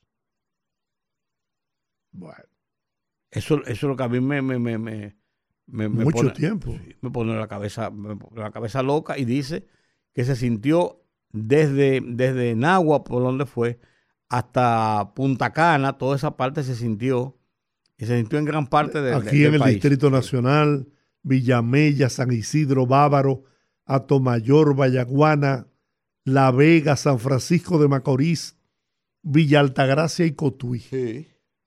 Yo no sentí nada, realmente no puedo decir, ni, ni había oído de nadie que sintió aquí en la capital, aunque dice sí que en el distrito se sintió, y si fue tan largo, y 4 puntos, eh, se habla de 4.6 en un medio y 4.8 en otro medio, pero es anda en esa misma franja. El listín diario dice 4.6, el, el diario libre dice 4.8, eh, y la verdad es que como quiera que sea, es un temblor bastante fuerte, se produjo el, bueno, el Diario Libre dice que la información que tiene es a 10 kilómetros de profundidad. El listín diario dice que a 15 kilómetros de profundidad. En la zona al norte del, sector, de la- del factor de San Francisco de Macorís, en la provincia ya de María Trinidad Sánchez. O sea que se produjo en tierra. Entonces, eh, si duró tanto tiempo, que eso es lo que a mí me, me choca, porque son temblores generalmente de, de segundos, los que se producen por un temblor de, habla de tres minutos en, en, en uno de los, de, de los medios, eh, mucho tiempo, mucho tiempo. Yo no sentí nada realmente, pero es fuerte. En el listín diario dice, El listín dice que fue 4.6. sí, Diario Libre dice 4.8. 4.8. Y el listín dice, incluso en su titular lo tiene, después más abajo, Después más abajo también dice 4.8. y, si- y dice que duró más de tres minutos. El titular del listín diario lo dice y lo dice también en el texto de la información. El listín lo ubica a, a 12.6 kilómetros al norte de Castillo. Pues eso más o menos es la ubicación que le da también la información de Diario Libre, que lo ubica al- a unos 15 kilómetros al norte del Factor, también en San Francisco de Macorís. Mira, mí, eh, como quiera que sea, un temblor. Sí. Eso, eso a mí, a mí me, me, me mortifica. la dirección de la Fuerza del Pueblo anuncia en el día de hoy la designación de una comisión que se encargará de las alianzas estratégicas con miras a los comicios electorales del 2024. Ajá. Bueno, eso lo planteamos ya en un, un análisis que hicimos. Claro. Pero esto debe llamar a la reflexión, a la dirigencia y liderazgo del Partido Revolucionario Moderno. Porque si bien es cierto que hasta ahora, hasta las últimas encuestas, le dan una ventaja cómoda al candidato eh, Luis Abinader y al Partido Revolucionario Moderno para alzarse incluso con la mayoría congresional y municipal y lograr la reelección del presidente Luis Abinader, no menos cierto es que los partidos de oposición están tratando de orquestar una gran alianza, un gran acuerdo, con el propósito, si no de derrotar en las urnas al partido de gobierno, sí de restarle su presencia y participación, eh, tanto congresional como municipal. Una estrategia lógica. Y es una estrategia lógica. Lógica, una estrategia electoral lógica. Entonces, eso a propósito de los asomos que hay dentro del PRM de personas interesadas en, en lograr una candidatura presidencial para el 2024. Mire, yo le digo con toda sinceridad, sin, sin ánimo, y Dios me, me libre, ¿no? De menospreciar a ninguno de los que puedan tener aspiraciones a ser candidatos a la presidencia en el PRM. Pero yo creo que el PRM debe aprender de sus propios errores, porque el PRM no es más que la continuidad del PRD.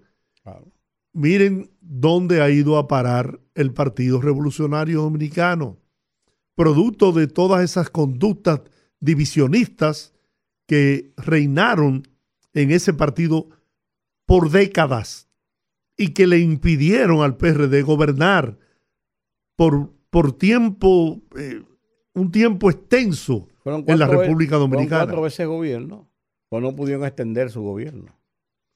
Bueno, vamos a, vamos a, interrumpir este, este análisis en lo que Olga está haciendo contacto eh, con el director de la Dirección Materno Infantil y de Adolescentes del Servicio Nacional de Salud para escuchar la, la versión oficial, ¿no? Sobre el caso de el Hospital Materno Infantil San Lorenzo de los Minas. Pero concluyendo, el PRD, que es un partido parte de la historia política de la nación, que es un sentimiento o fue un sentimiento nacional, ¿a dónde ha terminado? Producto de las divisiones. En la última encuesta Galo apenas aparece con un 0.5%, un medio por ciento de, de aceptación de la población dominicana producto de todas esas actitudes divisionistas que le impidieron gobernar por mucho más tiempo la República Dominicana. Bueno, y Olga. efectivamente, como bien establecía don Giorgi, hemos hecho contacto, hemos hecho contacto con el doctor Martín Ortiz, quien es el director de la Dirección Materno Infantil y Adolescente del Servicio Nacional de Salud, pues para tener las dos versiones de la situación. Bienvenido, doctor, al rumbo de la tarde. Hola. Hola. Sí, buenas. Buenas tardes, doctor Martín. Sí, buenas tardes. Estamos, estamos tratando de establecer esta situación que ha pasado en el, en el materno infantil San Lorenzo de los Minas. Y yo me hacía una pregunta que no he tenido todavía una respuesta. ¿Cuáles los promedios de mortalidad infantil en un hospital como el materno infantil de los Minas? Mire, eh, se habla de tasa de mortalidad. La tasa ideal de mortalidad neonatal debe ser alrededor de 14 por, ci- 14 por 100 mil, perdón, por mil nacidos vivos. Esa es la tasa ideal. De cualquier manera, hay muchas, hay muchos factores, hay muchos factores que intervienen en la mortalidad neonatal. La principal causa de mortalidad neonatal a nivel mundial y nuestro país eh, no se no se excluye de eso es la prematuridad y sus consecuencias. La prematuridad y su consecuencia. La prematuridad eh, es el principal eh, evento que impacta la mortalidad neonatal. Eh, lo ideal sería cada vez tener menos partos prematuros. Nosotros estamos haciendo desde el Servicio Nacional de Salud un, programa de prevención de parto prematuro. ¿Qué pasa? Nosotros tenemos una alta incidencia de partos de nacionales extranjeras haitianas que llegan en condiciones muy difíciles, producto de la situación en que viven en su país, y llegan a nuestro país e impactan en nuestros números. Por ejemplo, el año pasado, un 33% de los nacimientos que tuvimos en el país fueron de nacionales hae- haitianas. Y ellos contribuyen en gran medida en la mortalidad nuestra, tanto materna como neonatal. Yo le puedo decir que el año pasado, desde la mortalidad materna, más del 56% fueron nacionales extranjeras haitianas. que es una alta proporción. Eso mismo está pasando, eso mismo está pasando con la mortalidad neonatal. Entonces, yo le voy a decir algo. En la maternidad de los Minas, eh, en el periodo anterior hasta septiembre, ¿verdad? Está- estaríamos hablando Sí. de dos periodos.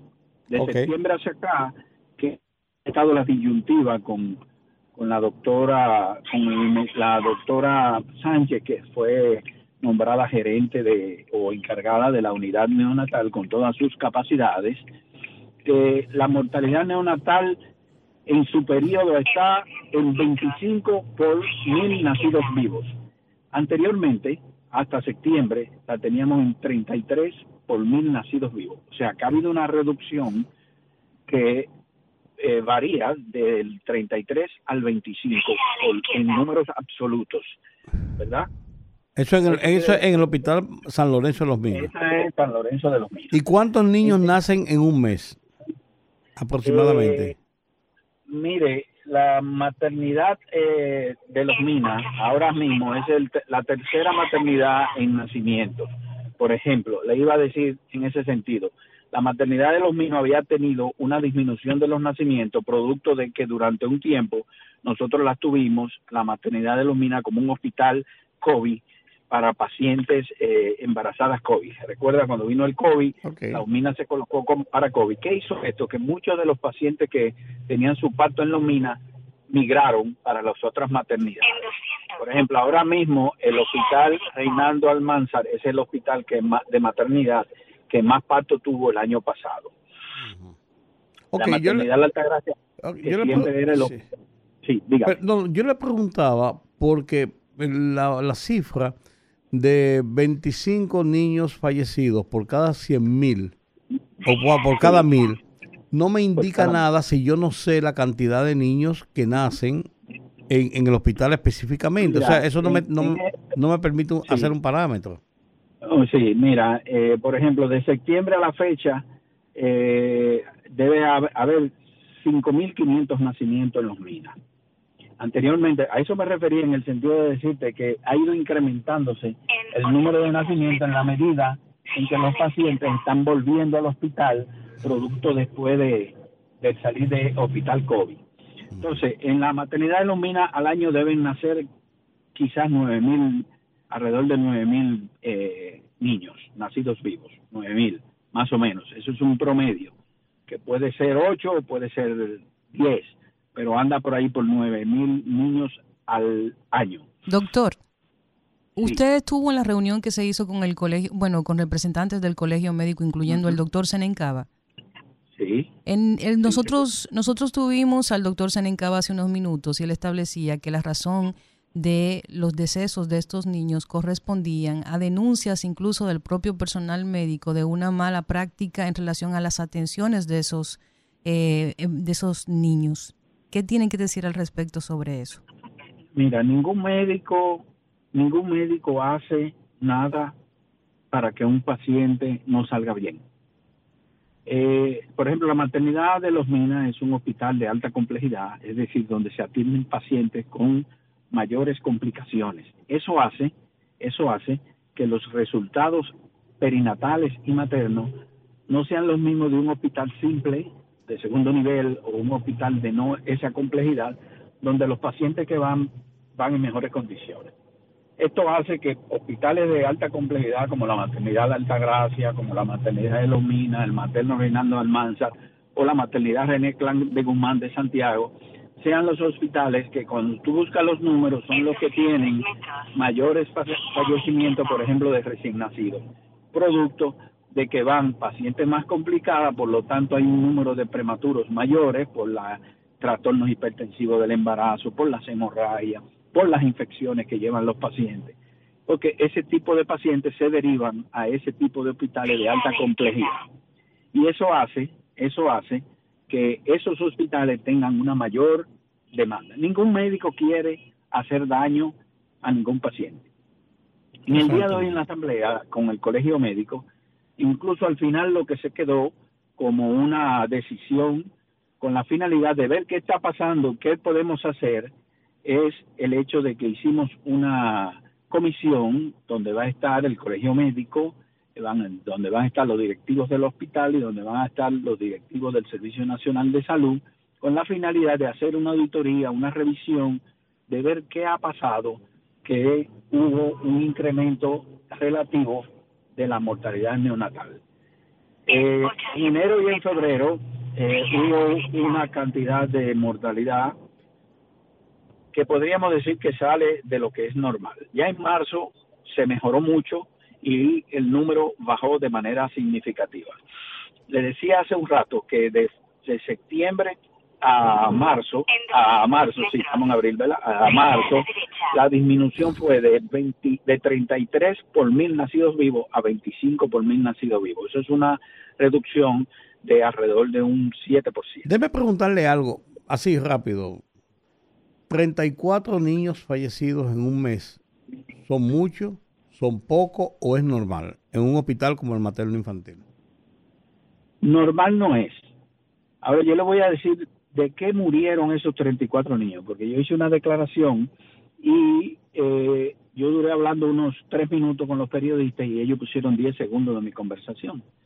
En la maternidad San Lorenzo de los Minas fallecieron 34 neonatos en, en febrero, de los cuales 5 obedecen a un shock séptico, es decir, a una inf- infección importante. Esa fue la de, esa fue la del niño que fue ingresado, que estaba afectado Sí, de. mire, sí, mire lo que pasa. Ah, Las unidades de recién nacidos de algunos hospitales son cerradas. Cerrada quiere decir que solo se ingresan los niños que nacen en ese centro. En algunas unidades tenemos unidades abiertas por la complejidad del hospital y en ocasiones se llevan niños que nacen en la casa o que nacen en algún otro lugar y se llevan al centro. Esos son unidades abiertas. En algunos casos de eso, algún niño puede estar infectado y podría, las infecciones eh, normalmente se pueden pasar de un recién nacido a otro o de un adulto a otro, como pasó con el COVID. Si usted tenía COVID y estaba cerca de mí, usted me pasaba el COVID. Entonces, parte de la mortalidad, y le estoy hablando ahora de que cinco de esos 34 recién nacidos fallecieron por shock séptico. Eh, seis fueron por hemorragia pulmonar. Le decía que la principal causa de mortalidad es la prematuridad y sus consecuencias. Por ejemplo, hemorragia pulmonar puede ser una consecuencia de la prematuridad. Siete por cardiopatía congénita, o sea, que nacieron con anomalías del corazón irreversibles o que no podrían ser resueltas. Cuatro por asfixia perinatal. Asfixia perinatal es que durante el parto o durante la cesárea o durante la labor de parto el paciente presenta algún problema y nace con lo que se llama un Apgar muy bajo, una condición que pone en riesgo el recién nacido. Una na- murió por síndrome de aspiración de meconio. El meconio es como la materia fecal del bebé, que es estéril en el momento el bebé no, no ha ingerido alimentos fuera, ¿verdad? Y dentro es lo que tiene meconio, se llama. Por eso eh, hubo un, paciente que hizo una síndrome de aspiración de meconio, es decir, que durante el parto aspiró de ese líquido con materia fecal propia de él, que no es una materia fecal de infección, y eso puede dar causa de muerte. Dos por sepsis neonatal, una por quemadura de segundo grado, cuatro por coagulación intravascular diseminada. Esos son unos trastornos de la coagulación que la prematuridad puede causar. Y otros cuatro por síndrome de dificultad respiratoria. O sea que fíjese que cuando hablábamos de 34 muertes, no todas fueron por infecciones y mucho menos todas por el recién nacido que entró a la unidad eh, al ser una unidad semiabierta. No siempre se ingresan pacientes de fuera, salvo que lleguen pacientes a la emergencia con alguna complicación que necesite ser ingresado y darle la asistencia que se le da. Y cuando Entonces, llega un para- paciente así externo, con una situación, eh, como usted dice, que hay que darle asistencia médica, ¿no se toman las medidas necesarias Sí, para seguro. evitar que se produzca un contagio? Sí, seguro, se toman todas las medidas. Lo primero que se le hacen todas las analíticas, se le hacen los cultivos. Ustedes saben que los cultivos duran 72 horas para ser reportados, 48 a 72 horas. Esos bebecitos se aíslan. Eh, todas las unidades de cuidado intensivo, adultos y de, y de recién nacidos, tienen, tienen eh, una sala de aislamiento. Y entonces, ¿cómo, si se toman esas medidas, cómo se propagó la infección? Eh, no estamos diciendo que se propagó a todos los recién nacidos. Recuérdense que se lo mencioné. De esos recién nacidos, simplemente cinco recién nacidos murieron por sepsis. ¿Todos fueron contaminados por ese bebé? No sabríamos decirle. Es imposible confirmar ese dato como un dato oficial, pero siempre se toma en cuenta que cuando hay un niño con infección, otros pueden eh, adquirir la infección, porque están en una, en una ubicación donde están eh, las diferentes incubadoras eh, con todas las medidas del lugar. Debo decirle que en todos los hospitales siempre se hace cultivos de las áreas, lavado de las áreas, Sí, sí. fumigación de las áreas y después que se fumigan vuelve y se cultiva y eso se hace como protocolo periódicamente. En algunas ocasiones puede haber brotes de infección de un recién nacido o de varios y siempre entonces se- el protocolo se acerca, es decir, si se hacía cada tres semanas, o se hace inmediatamente y luego se repiten los cultivos y se ve. Eh, en todos los hospitales, incluso en las casas, hay bacterias eh, y, y- y virus y esos que, que son, como nosotros llamamos, nosocomiales, es decir, que viven ahí en el hospital, en la casa, en, en cualquier sitio, y que puede ser factible de que hagan un brote de infección en determinado momento. Entonces, las medidas que se toman siempre, eh, porque hay protocolos para todo en medicina y el apego a los protocolos es sumamente importante, pero se llega a un recién nacido que amerita atención, se atiende y se toman todas las medidas para evitar que cualquier brote se, eh, se expanda. Bueno, Bueno, doctor, eh, ahí tenemos las dos versiones del asunto, ya ahí tenemos pues un mejor panorama acerca de la situación y ya la población tiene la libertad de tomar pues la postura que requiera conociendo ambas versiones de la historia. Le agradecemos muchísimo su tiempo con nosotros, doctor Martín Ortiz, director de el área materno-infantil y adolescente del Servicio Nacional de Salud. Muchísimas gracias por estos minutos que nos concedió. Gracias a ustedes por la oportunidad, porque era bueno aclarar, como les decía, se tomó de la entrevista que nos hicieron tan solo unos 10 segundos, donde hablábamos de que había habido el fallecimiento de algunos niños por infección, y lo tomaron como que los 34 recién nacidos que fallecieron en febrero habían sido eh, muertes por infección causadas por un recién nacido que entró a la sala, y no es así. Eh, le dimos el número de las diferentes situaciones, la mayoría son por prematuridad y sus consecuencias. Pero gracias por la oportunidad y, y estamos para servirlos. Muchísimas gracias, doctor Ortiz. Bueno, vamos a la pausa. Al regreso, vamos a hablar con la gente. Que hable el pueblo. El rumbo de la tarde. Conectando con la gente, que el pueblo hable en el rumbo de la tarde. Abrimos los teléfonos 809-682-9850. Repito, 809-682-9850. Las internacionales sin cargos en el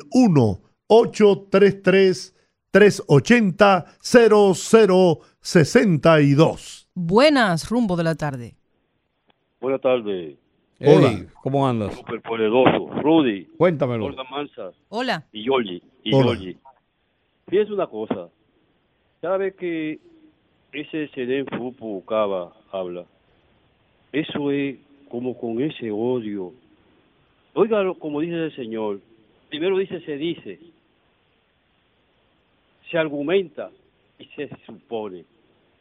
Y duplicó la cifra de los 34, digo que eran 64 o 62, por lo menos que habían fallecido.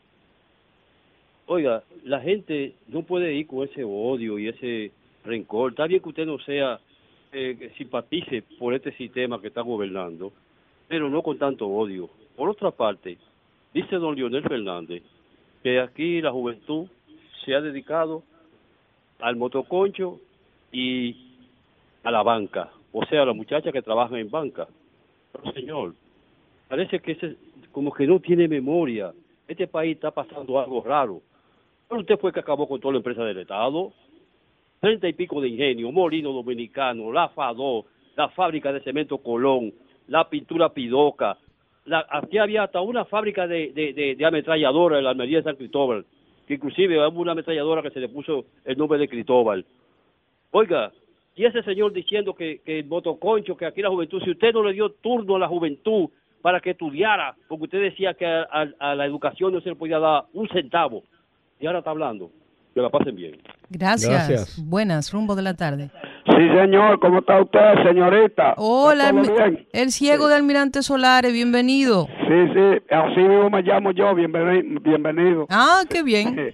Un saludo especial para todos ahí, para el doctor George y para este muchacho también. Eh, eh, oiga, eh, hágame el favor, dígame a Georgie que por favor que me llame el muchacho de la le casa. No nos mandan agua nosotros la semana pasada, ni en esta está todo el mundo seco, que ya no toca por lo menos que nos la manden, aunque sea mañana, mañana por lo menos, aunque sea cinco o seis horas, para que la gente con siete horas, que la gente coja su agua, por favor, Georgie, hágame, hágame esa diligencia ahí. ¿Cómo no? Hable con el que usted habla siempre, usted oye. Muy bien, muy bien, lo tomamos en cuenta. Que el Señor me lo bendiga mucho. Amén. Amén, igual. Buenas, rumbo de la tarde. Buenas tardes. Yo quisiera preguntar al señor que llamó hablando de Lionel, que ¿quién fue que implementó la computadora en las escuelas? ¿Quién fue que trajo el ITLA? ¿Quién fue que implementó los community college? Que me diga eso también. Muchas gracias por la sintonía. Buenas tardes, rumbo de la tarde. Eh, Eso es muy bueno lo que lo que dijo el señor, porque me diga a mí cuál es computador Leonel dejó en las escuelas. Si no dejó ni escuela, esa es una.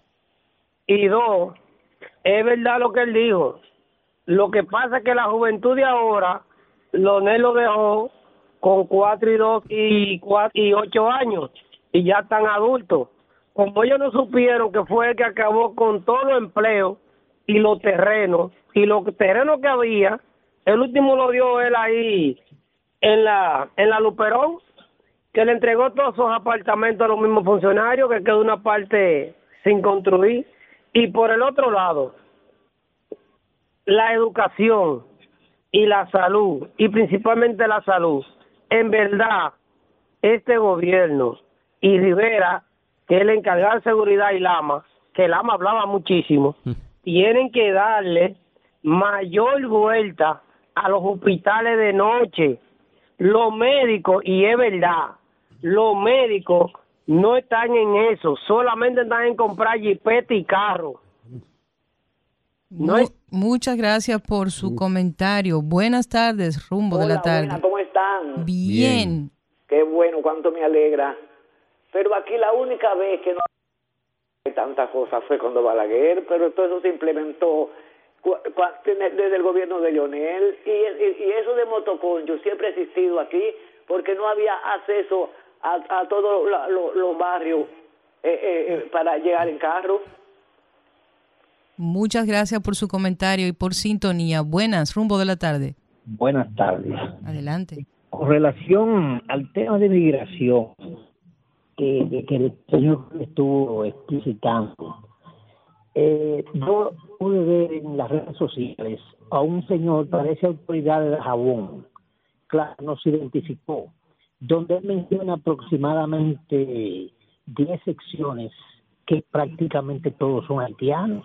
Sería interesante que ustedes invitaran al director de migración a ver para que explique eso. Muchas Gracias. Gracias a usted gracias por a la sintonía y eso es verdad. Buenas tardes, rumbo de la tarde. Muy, buena- muy buenas tardes, Olga, Hola. Rudy, Georgie, bendiciones. Hola, gracias, gracias. Solamente dos acotaciones rapiditas en, en base a las declaraciones del doctor Cava. A ver, yo trabajo en una institución, siempre he trabajado en instituciones que se manejan con mucha seguridad. Él dice, él dice que cuando llegó al sitio que se presentó con su comitiva, que él andaba con una bata que le identificaba como presidente de- del, del colegio médico. Yo te voy a preguntar, ¿y en qué maldito país del mundo? El que tú andes con una camiseta o lo que fuese con el nombre tuyo, te da aval para que tú entres a áreas donde hay seguridad. O sea, ¿dó- ¿dónde, ¿dónde se quedó lo que es la parte del, del carnet o de la identificación? Por Dios. O sea, eso no es un aval. Y lo otro es que en, la, en las declaraciones que da el doctor que llama para mentir, No entiendo cómo se puede querer justificar que si hubo un muerto o si hubo dos muertos producto de, de una, de una infección o de, o, de, o de contagio. No debe haber ninguno, carajo. O sea, ambos están incorrectos en lo, que- en lo que fueron a decir. El doctor que le baje un ching a lo que estaba diciendo. Gracias. Gracias por la sintonía. Buenas. Línea Internacional. Saludos. Sí, buenas tardes. Mira, quiero agregarle al señor que llamó que Leonel hizo tanto. Sí, él hizo. Recuerda que para el terremoto de Haití hizo una universidad allá. Pero Felipe Bautista se cogió los cuartos con una empresa ahí por abajo que se acuerde de eso. Y la Barrigol, con ese dinero de la Barrigol, si hubiera hecho, si hecho un, un negocio y se paga la mitad de la deuda de Haití. Así Uf. que de Drácula que no hable, porque ese tiene demasiado diente. ¿Quién? Buenas. Rumbo de la tarde. Buenas. Rumbo de la tarde. Quirino- Alberto Castillo de los Carrizo. ¿Y quién es Drácula? Alberto, adelante. Sí, es para recordarle a los PLDistas, a Leonel Fernández principalmente, y luego a Danilo Medina, que este país estaba secuestrado. El mismo Dios permitió que ganara otro partido. Pero ustedes se imaginan cuatro años más de esta gente, Dios mío. Entonces los PLDistas están desesperados porque saben que no tienen oportunidad de volver al poder, por lo menos en 20 o 30 años, que venga otra generación. Porque tenían este país, era sumergido en la pobreza y en el engaño y en las estafas. Buenas tardes. Buenas tardes. Bueno, señores, eh, Quirino Ernesto Paulino, quien fuera condenado en Estados Unidos, estuvo esta tarde en la Procuraduría General de la República, pero se desconoce la razón de su visita y con quién se reunió Quirino Ernesto Paulino. Chan, chan, ¿Qué estará chan. pasando? ¿Fue a la Procuraduría? Sí. Sí. No, porque en el edificio también funciona la Suprema Corte de Justicia, por eso digo. Bueno. La información dice que fue a la Procuraduría. No, yo sé, pero... Como un periodista... Bueno. Iniciales. No, no digan nada, mentira. Tenemos tiempo para una, llamandi- una llamadita más. Sí, señor. Buenas, rumbo de la tarde. Hola, rumbo de la tarde. Sí, buenas tardes para todos ustedes. Buenas. Sí, esto que se le olvidó mencionar a las personas que dicen de lo que Leonel hizo y dejó de hacer. Eh, también recordar que Leonel hizo que el PRM llegara al poder, pero que parece que son más mal agradecidos que los danilistas, los PRMistas. Por Leonel están en el poder. Bueno, gracias por la sintonía. Buenas. Leonel, 24. Bueno, y con esa llamada terminamos por el día de hoy. Bueno, vamos a, to- vamos a tomar una más. Ah, esta que está aquí. Buenas, rumbo de la tarde. Se cayó. fue. Aquí está. Buenas. Se fue también. Bueno, pues terminamos. terminamos por el día de hoy. Nuestro primer día en nuestra nueva casita aquí en RCC Media. Gracias amigos por acompañarnos, por el apoyo de siempre. Mañana estaremos aquí de nuevo, los poderosos, en el rumbo de la tarde a las 5. Hasta mañana. Rumba 98.5, una emisora RCC Media.